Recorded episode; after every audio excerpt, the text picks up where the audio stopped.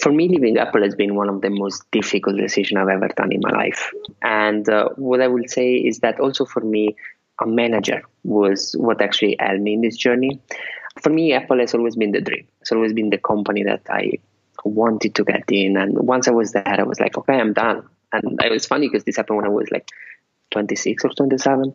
Um, so I was like, oh, wow, that, that's perfect. I already achieved the peak of my career at 26. That's fantastic.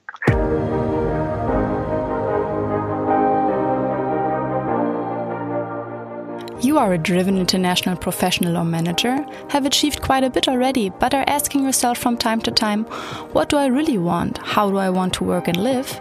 Then this is your podcast. I am Gina Friedrich, career and life coach for people who want to actively shape their future. Every second Thursday, I release interviews for you with inspiring, successful, as well as renowned international personalities from the world of business, NGO, and sports. They all will share with you what these questions mean to them, how they handled obstacles in their lives, and shaped their journey to where they are today. You are curious and don't want to miss anything? Sign up for this podcast right here. And now, let yourself be inspired on your very personal journey towards the future that you wish for. Happy New Year! I hope you had a colorful start into 2020, and I'm super happy to welcome you to the first episode of this year, where I got the chance to speak with Alessio Pieroni. Alessio is an Italian living in Kuala Lumpur, Malaysia, with quite a diverse track record. He made it into executive roles quite early in his professional career, spent some time at Apple as an HR talent specialist, and is the head of marketing at Mindvalley since more than three years. In focus in all he does now, people. And Alessio's talking about how he always thought a career is about focusing on results, and how he only learned later in life that it should rather be about people. He shares how leaving Apple was the most difficult decision, what drove him towards this step, and what an amazing role his manager played in this situation. We discuss what failure and self doubt mean to him, and how he redefines relationships with a category of people he calls vampires. Are you curious now? Why he says there is no growth in your comfort zone, where his intuition and the change of perspective are helpful to him, and where his fear stopped him from trying something that he aimed for. All this and more he will share in this very insightful and fun episode. And I hope you will now enjoy it as much as I did.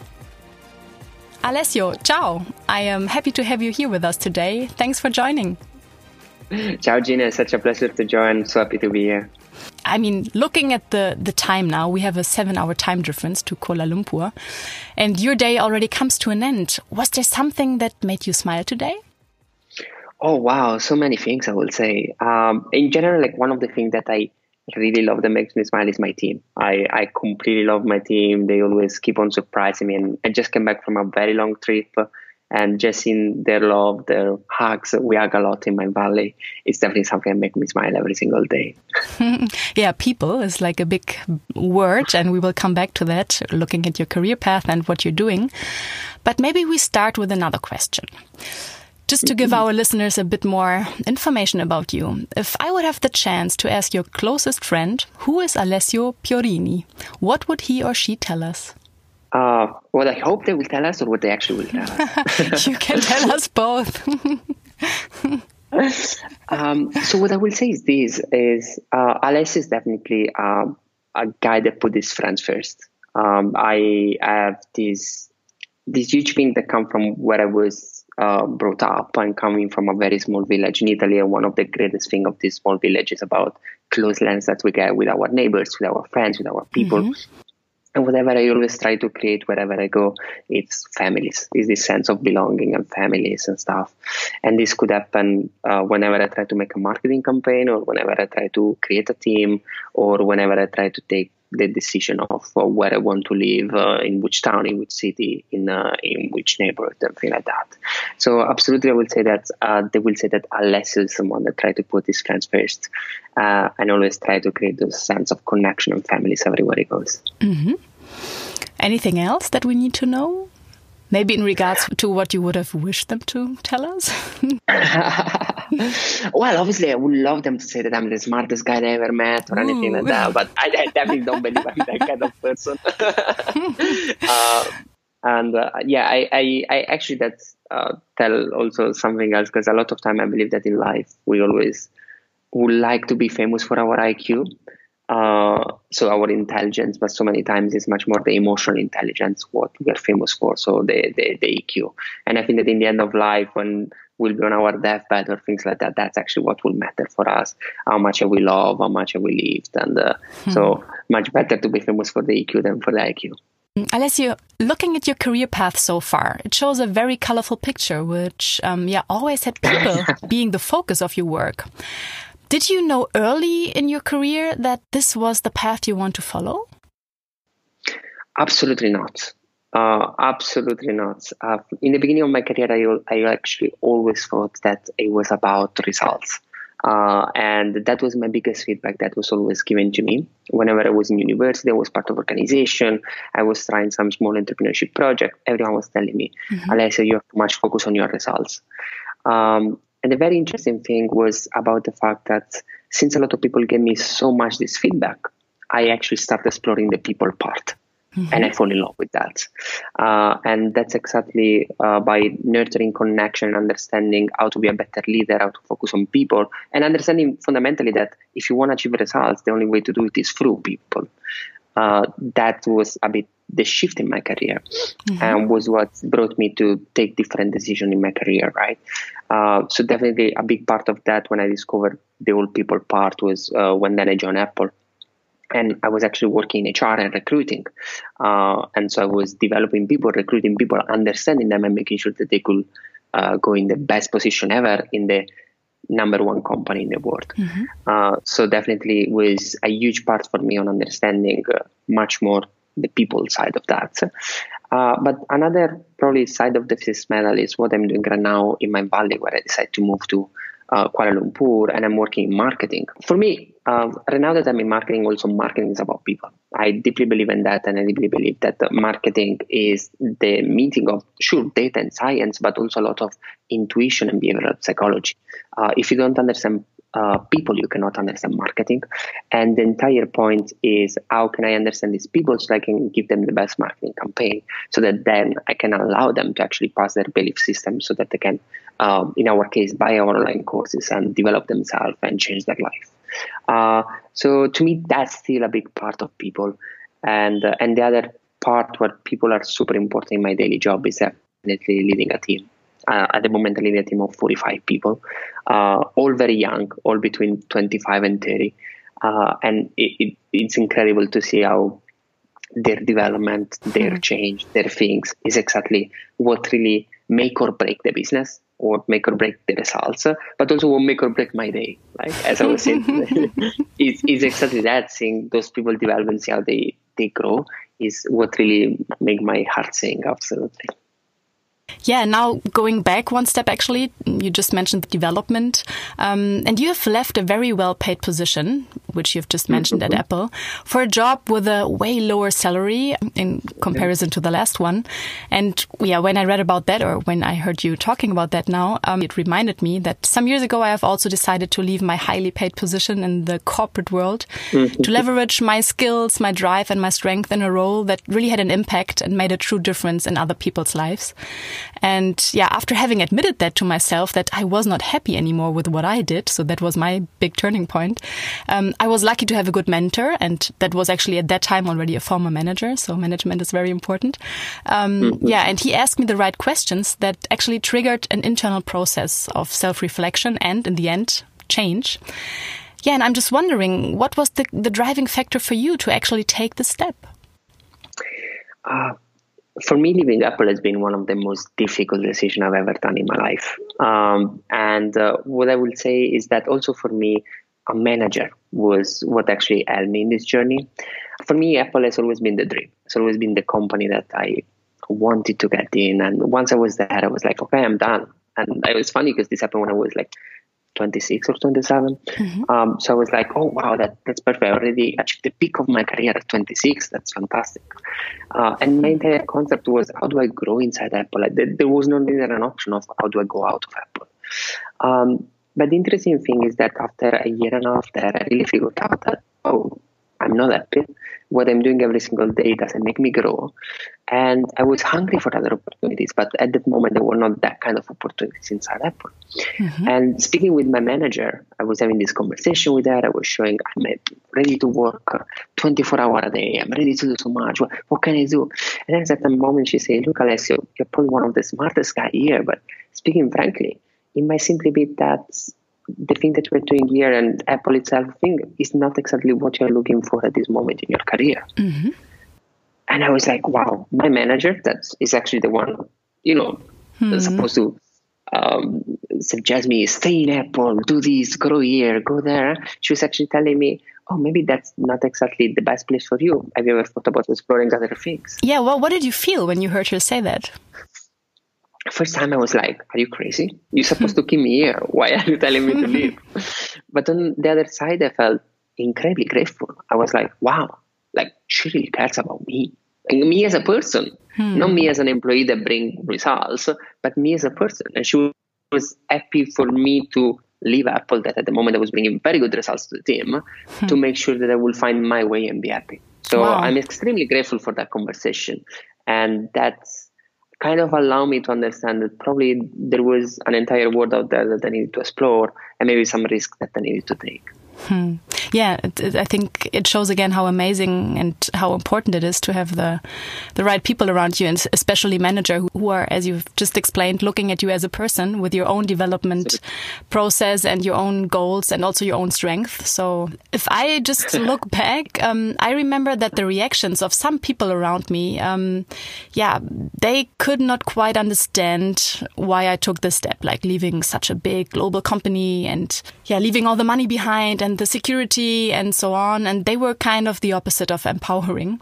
What what was your experience in, in that moment, really taking this decision and communicating it to the people around you?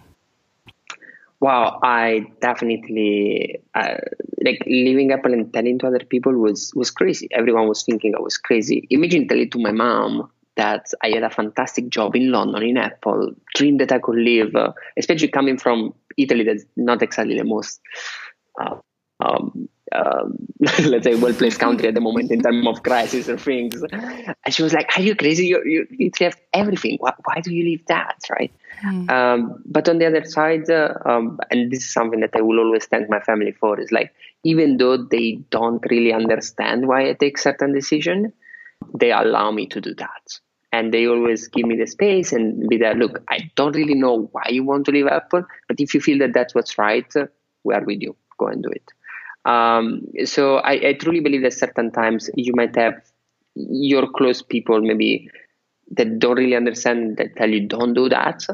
Uh, but the one that truly love you in a certain moment, they will always say things like, "Look, we're, we're still with you on that," and that's what I felt in general in in in all my friends and all the people. Everyone was like kind of shocked when I told them this, but on the other mm-hmm. side, they were like, you are the guy that take crazy decisions so we are with you no matter what. Yeah you were just running us um, through a big decision phase and i was just wondering what was the biggest challenge you ever had to go through throughout this professional journey and why? Hmm, that's an interesting one. Well i would say uh, probably my biggest challenge um, it's it was the job i was doing before apple I I actually was working and living in India for a year uh, for a fantastic company named YourStory. Mm-hmm. Um, and uh, uh, the company is a sort of a TechCrunch for India. So what we're doing at the time, uh, doing ex- we're actually writing about entrepreneurship startups in the core of the Indian ecosystem startup, which is Bangalore. Um, and it was a very incredibly dynamic and beautiful job in which I could work with entrepreneurs every single day. And it was very dynamic and beautiful.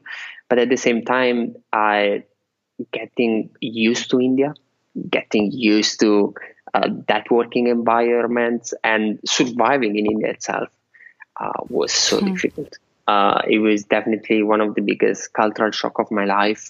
Coming from Europe and fundamentally having worked in Europe all my life till that moment uh, was a huge was a huge shift, was a huge change, was something that put myself uh, in such an uncomfortable position.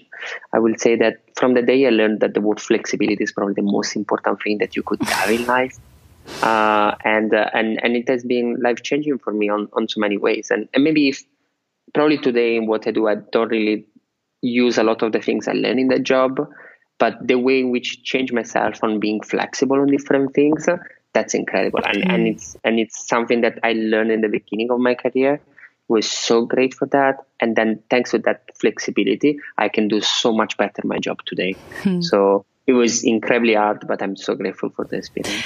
You couldn't see me nodding my head here uh, now while listening to you because I also lived half a year. I, I was uh, living in India, in Mumbai mainly. Okay. And okay. yeah, I would say that I also have never learned so much about myself uh, than during this time uh, in regards to this very special situation and uh, setting I was put in. So it was a challenging time, but also I've been growing a lot. So it was nice listening to you um, and seeing that this also was something that was enriching your life yeah, in, in a way that it brought you forward. Looking at uh, this challenge or also like big decisions you had to take, was there any key learning that you that you could take from it for further life? Well, probably the key learning that I would say that I took from these different decisions and stuff is that uh, there is definitely no growth in your comfort zone. Like you need to put yourself in uncomfortable situations, uh, and uh, sometimes I really every six months probably I look back at what I'm doing and I'm like, am I too comfortable? Uh, am I doing something that is too simple for me? Uh, should I change my role? Should I change my position? Should I change my company? Uh, should I reinvent myself and the things I'm doing right now to put myself into some bigger challenges. Because frankly, I know that that's where growth comes from. And uh, it's difficult, it's painful, no one likes it in the beginning. But after you put yourself into these challenges, you're always, let's say, grateful of what's the outcome of it. And and and so many times, for example, right now in Mindvalley, I'm in the same position. I'm leading the marketing team for the past year and a half, two years. Um, and it's much more rather than reinventing um, my position or changing company or things like that, because I'm very happy where I am right now. It's really about reinventing the strategy, reinventing the focus, reinventing the goals, and making it in a way that it, it will always challenge myself, challenge the company, and bring us to the next stage. Hmm. And when taking these decisions to, yeah, grow further to look for new growth opportunities, could you say what percentage of key decisions were then taken following your gut feel? I will say that um, I'm a person that over engineer and overthink in my head. Um, but what happened in every single of this situation is that I overthink for days, days, days, and days, and then at a certain moment I, I have this list of pro and cons. Then I'm, I'm just okay. Let's scrap everything and let's go gut feeling. Mm-hmm. intuition is always a big thing, and if I look at the biggest decision I took in my life, I took them from intuition. Um, in my daily job, I'm a very data-driven person, but then for when it comes to big decision, big things, uh, I like this to come from from gut feeling and intuition. Mm -hmm. And being in, in, like or having taken such a decision, did you ever had any feeling of fear or self doubt from the moment oh. you actually took the next step? Absolutely. I, like everyone has self doubt and fear, and I believe that it, it's just about how you're able to to live with that, and uh, and how you're able to to, to cope and understanding uh, uh, the whole part of this, right? Uh, one of the big things that a lot of our Mindvalley authors tell us in this case uh, is uh, look at it from a third person point of view. So let's imagine that I just changed my job and I'm like, oh God, I did the wrong decision. I left Apple. I went to Mindvalley. I, I went on another continent. Why the hell did I do that? Uh, look at it from a third point, point of view and say, huh, interesting, Alessio. You have a fear there. Are you regretting something? What does this actually mean for you? And that's interesting because if you observe yourself as a third person, you kind of can kind of coach yourself, okay? Uh, and kind of detach yourself from your own feeling and simply understand, hmm, why am I actually feeling that? How can I actually take that feeling and, and coach myself through this to understand exactly what's happening to myself? And uh, and and that's and that's incredible. Taking a different perspective and putting yourself out of the situation, looking at it from a from outside, it feels different, right? It changes the whole feeling towards it and it makes it more easy. I think this is a very good advice for people who are in such a situation that I also see in my coaching practice. You also mentioned the word regret just a few sentences ago. Was there something on your personal or professional path that you regret doing or not doing? Well, there was definitely a moment in my life uh, in in which I actually thought that I needed to become an entrepreneur. I wanted to become an entrepreneur, and uh, probably the regret I have there is not that I actually that I didn't. The regret that is that I probably didn't even try, um, and I let my fear stop me in that case. And when I understood that the fear was too big, instead of facing it, I say, okay, let me find a corporate job. Mm-hmm. Um, so, so that's definitely um, regret how I behave in that phase. But for sure, like I know that one day in the future, I will probably go back to my entrepreneurship journey simply because I completely feel that there is a fear there. And if there is a fear, it means that, oh, there is a learning calling for you. So I need to go there to face that fear in order for me to actually become a better person one day. Hmm. Looking back, what advice would you give your younger self then in that situation? Well, I believe that the biggest fear at that moment, well, was I think 25, 24, the biggest fear at the moment was, oh my God, if I fail as an entrepreneur now, no one will ever want to hire me. Uh, so there was this kind of quarter life crisis going on for me, and uh, quarter and, life crisis. yeah, and and and and it and and it looks sort of uh, the decision you're making now is the decision that will change your entire life, and if you make this decision wrong, everything will be screwed. Um, so, uh, and the fun thing is that the more I'm looking back at my life, the more I'm looking back at university, at first job, at entrepreneurship, at all this kind of stuff, I just felt that none decision is irreversible. Like like every single decision, it's decision that actually can bring you somewhere, uh, and there is nothing that will kill your life or not. Like so many times, a lot of people that went on university or are going out of university, they're asking me a lot of questions on what's my first job, what's hmm. uh, should I focus much more on the university or in the extracurricular activities? What, what, should I do? And I'm just like, look, a lot of this is cool, but a lot of this doesn't matter. Like, no one ever asked me in any job interview that I did in Apple or anything, uh, where did I study? And there are so many people that focus so much on that and that believe that this is the most important thing ever nobody ever asked me in any job interview uh, what was my graduation uh, mark that, that I got at the end of my graduation. And and it's so funny because so many people, especially in uni, they think that this is the biggest important thing. Mm. And and probably that startup that I wanted to do, I should have gone. And if it didn't work, was a nice story that I could tell to my next job interview. It was definitely something that would have prevented me to get a job or something. So yeah, yeah what a, what a nice say, way to, yeah. to put it collecting Absolutely. stories in the end that you also uh, can make use of maybe in the future then. And Absolutely. I mean, with the fear you had, um, that just reminds me on something that I've read in your LinkedIn profile.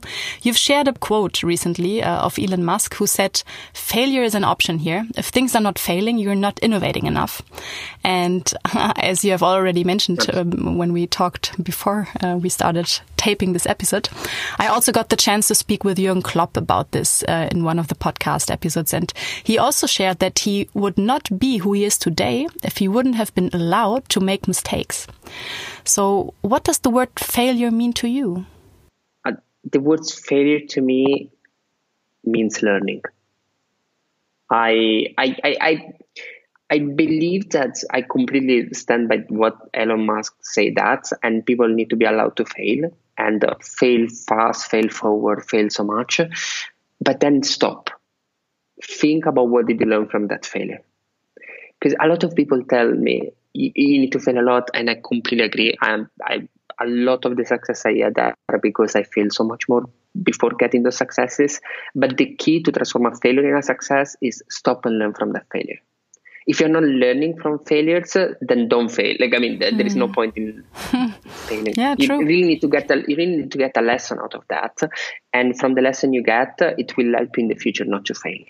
Um, and uh, if you look at Elon Musk and Elon Musk's career and all this kind of stuff, he got so many failures in his life. Uh, if you look at, for example, SpaceX when he was launching the first rocket, something like that. I read about that too. yeah, crazy yeah, story. He failed, failed, multiple times actually before achieving the first rocket. But do, do, you think that he never learned anything from the failures he was doing? Obviously, he's uh, is a physics and is um, uh, a fantastic engineer. Obviously, he analyzed every single thing to understand. Oh, I made this mistake here, here, and there. Let me try something else now to make sure that this doesn't happen in the future. And that's how we achieve success. Hmm. So, fail, but fail forward and learn from those failures.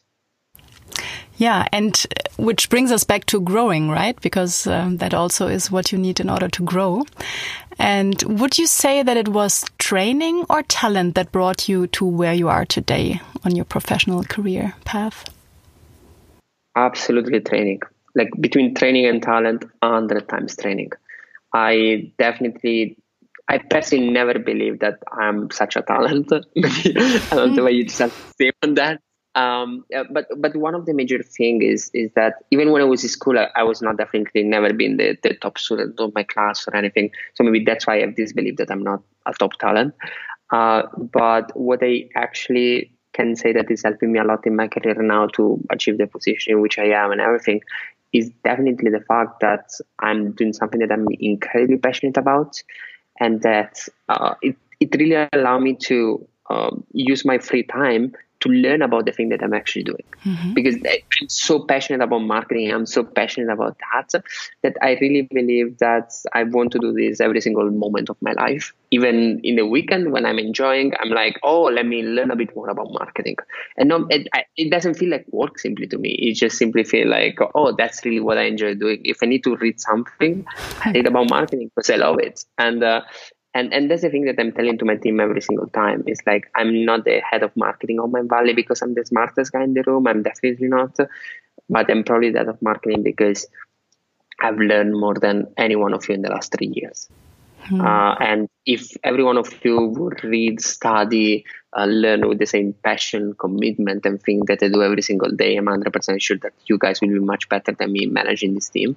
Uh, but it's literally about what's your rate of learning what's your focus and your passion about what you're actually doing mm. and that completely drive the way in which i'm going so training versus talent training 100 times yeah how easy things get when yeah when there's passion involved. And i also what you've just described like i have like every free weekend or traveling and having a relaxed day somewhere i have minimum one most of the time four books with me um, in order to study more understand more how people think how they take decisions and all these new um, results and studies. So for me this is also yeah something i see I experience in a very different way now as I have found and followed my passion with what I do, how it does not feel like work, like you've just said, which is an amazing experience. And I'm just wondering, what would you recommend a friend who might just be looking for his or her passion, for what could be his or her path?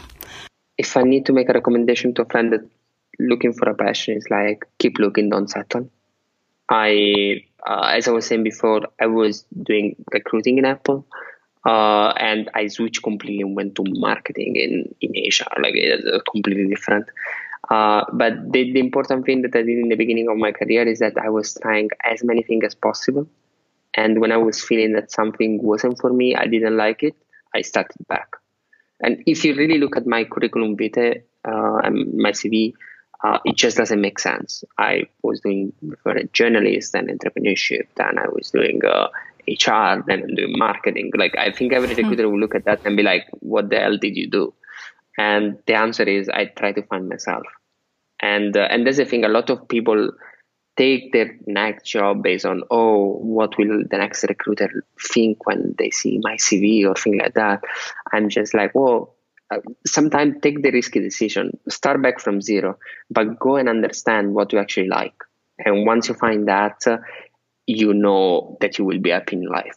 So, and I'm so happy because I know a lot of people that try to reinvent themselves at 35, 40 after 15 years of a career being stuck in the same position that they didn't like.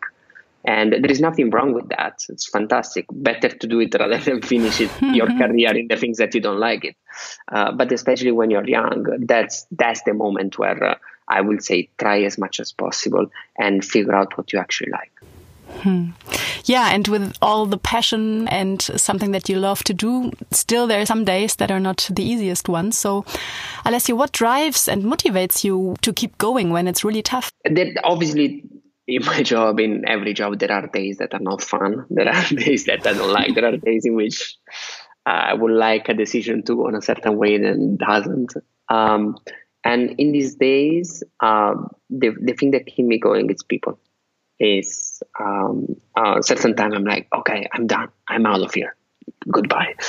And then I go back. I I look at the people I work with every day. I look at what I really consider my family. I'm like, okay, let's speak seriously. Like, how, how can I leave this guy? How can I leave this girl? And uh, and it's too much. It's too much for me certain time to just looking at them and just say, oh, okay, that that that's my place. I know why I'm here. I don't know why I'm doing what I'm doing. So this all makes sense. Did you ever had to choose between personal and pro, um, and professional success? Uh, personal and professional success. I think that that's a very interesting topic. Um, I will say that uh, I never had to choose um, between personal and professional success, but there are definitely so many times in life in which the line between personal and professional is blurred. Um, and specifically, I, I, think I was sharing on LinkedIn uh, a few days ago.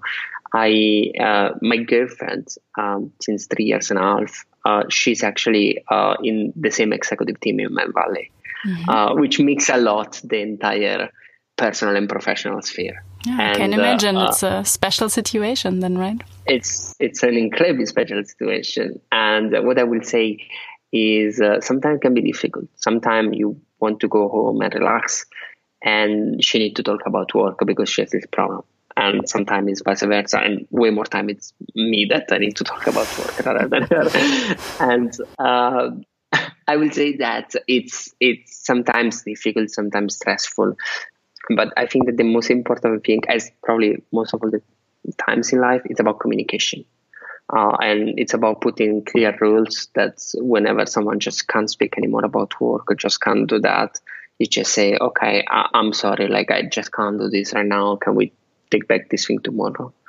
Um, and and it has always been working out. And obviously, this relationship is based on trust, it's based on communication. That's why, like, mm. I even if the lines are very blurred between personal and professional life, I would say it's always been very clear that there is a way to make this work, a way to make this happen, and that has been definitely a a fantastic way to to manage the situation. Hmm, thanks for sharing this with us. And um, yeah, maybe one more question in regards to success. You are part of the of an executive team now, and I'm just wondering, how do you define success, and did it change throughout the time and being in this position you're in now? Um, well, how do I find success? So I think that the first part of defining success to me is about being happy. Uh, and there is a fantastic story from Arianna Huffington that she always uh, shared this concept that uh, she starting the Huffington Post from scratch and make it to the millions and become incredibly famous mm. and uh, sold it for a lot of money and things like that. And then one day she was incredibly overworked in her life. And then she uh, fainted in an office. She uh, broke her cheekbone and she woke up in a wow. uh, surrounded by her blood, right? Uh, and and then she was she was saying, "Wow, everyone say that I'm one of the most successful journalists ever. That no one has been able to create something like the Huffington Post by themselves. And like that. For everyone, I'm successful." But then she said, "When you wake up in your own blood." Definitely, that that's not the definition of success. Mm. and uh, the thing that then she said, and that's where actually the moment that completely create own transformation is and then was created a new company which is named thrive is the fact that there is no success if your professional and personal life are not aligned. There is no success in a life in which you sleep three hours a night and you are full of anxiety. There is no success in, in anything like that.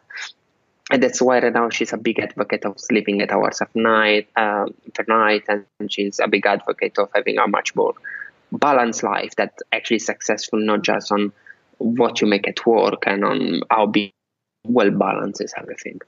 So I, I definitely recognize a lot myself in that. I felt way more successful when I started my career in Mindvalley from a let's call it humble position, but I was happy because my entire life was way more balanced than when I was in Apple. Mm-hmm. And even though I had a fantastic position, a fantastic job, and everything, my life wasn't together. My life wasn't a great life. So success, it's a combination of a lot of things. It's not just the position you hold. Uh, it's not just if you're married or not. It's not just if you had this degree or not. It's a combination of your entire life. Hmm. And yeah, thanks. Uh, thanks for using this nice story to to make a point here. What would you say, looking at all this? I mean, looking at the the personal part and the professional part of, of your life growing, that's one of your key uh, drivers. What would you say is the biggest waste of time, in your opinion? The biggest waste of time is uh, what what I call vampires. Um, and so many times in life you will meet uh, people that are negative and they let's say suck life out of you. That's why we call them vampire. Um, and uh, certain time you just need to put some borders. You know just need to draw a line and say okay i understand that everyone goes through tough times and things but when someone really take energy out of you uh, and every time that you see them spend time with them you really feel incredibly sad about that uh, that's definitely a huge waste of time because it doesn't just destroy these 20 30 minutes you spend with this person it destroyed the rest of your day uh, and it really suck out everything of, of of your time. And and to me, managing my relationship and understanding which kind of relationship I want and which kind of relationship I really don't want, it's very it, it's a priority. Hmm. But it also requires tough decisions, maybe then sometimes again, right? I can ah, imagine. Uh, I mean, I had that in the past as well, um, and I agree to what you say. But it's not not an easy thing to do when you're really in such a situation, realizing that there is someone taking more energy than than sharing or giving. Absolutely, is it's is probably the opposite of easy, right? Um, uh, it's very difficult, and and the fun thing is, at a certain time, those people are some of the people that we will dearest to her. Uh, and when your mom is a vampire, or when uh, your best friend is a vampire, what do you do? Uh, hmm. and certain times the problem is even recognizing that, right? Um, which is why so many times having a coach, having an external help that help you throughout this process, it's, it's incredibly important. Um, and don't get me wrong, I'm not that kind of person that will tell oh, don't speak anymore with your mom because she's a vampire, right?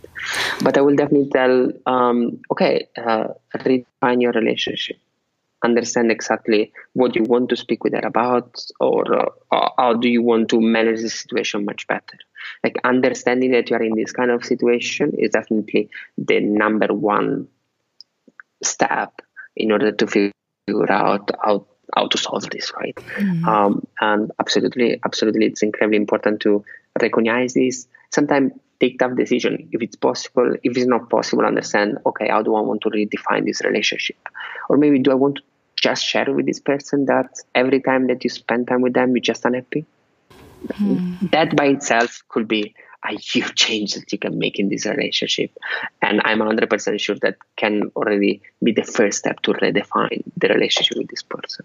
Yeah, I think that many people who are now just thinking about that might have one or the other person in mind and i think it's uh, it's absolutely important to to be aware that this is also something that is influencing us somehow and we're not aware of that sometimes. It also might just be redefining new boundaries in regards to how to handle this. Looking at your life today what do you like about your life how it is today? Wow. That's One a meaningless question like right Wow, that's a very mean question. It's very difficult. if I need to say one of the things that I like the most about my life today is uh, the impact I'm able to have every day. Um, and and by impact, I mean the impact that I can have on people and people that I work with every single day, and how I'm able to make them grow. I think, but also the impact that I'm able to have by selling a product that I believe is actually changing people's life, like what we do in Mindvalley by selling our courses on personal growth. Um, and to me, that has always been a big driver of what I do uh, in life and am I actually happy or not? Because uh, the more I believe I can change the people around me, or the more I believe I can uh, change the world, uh, the more I believe that this life is a life well lived. Uh, so that's definitely something make me proud of and make me wake up in the morning and be happy about what I'm gonna do every day. Hmm. Yeah, what a nice sentence to close a very exciting interview. Alessio, thanks so much. Uh, it was really a pleasure talking to you and listening to you and your stories. I hope you enjoyed it as well. And um, yeah, thanks a lot for being here with us today.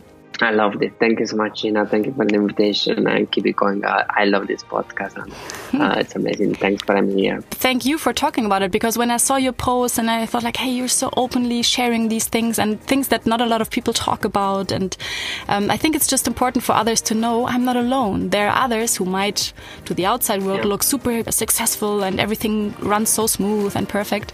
Just to show like, hey, it's always a process and like what you see from the outside is not what oh, yeah. actually happens in the inside so that's why i think it's so valuable that you have shared all this with us absolutely thank you and speak to you soon bye alessio bye bye ciao did you enjoy this episode? Yay! Sign up for this podcast on Spotify, iTunes, Deezer, or Android.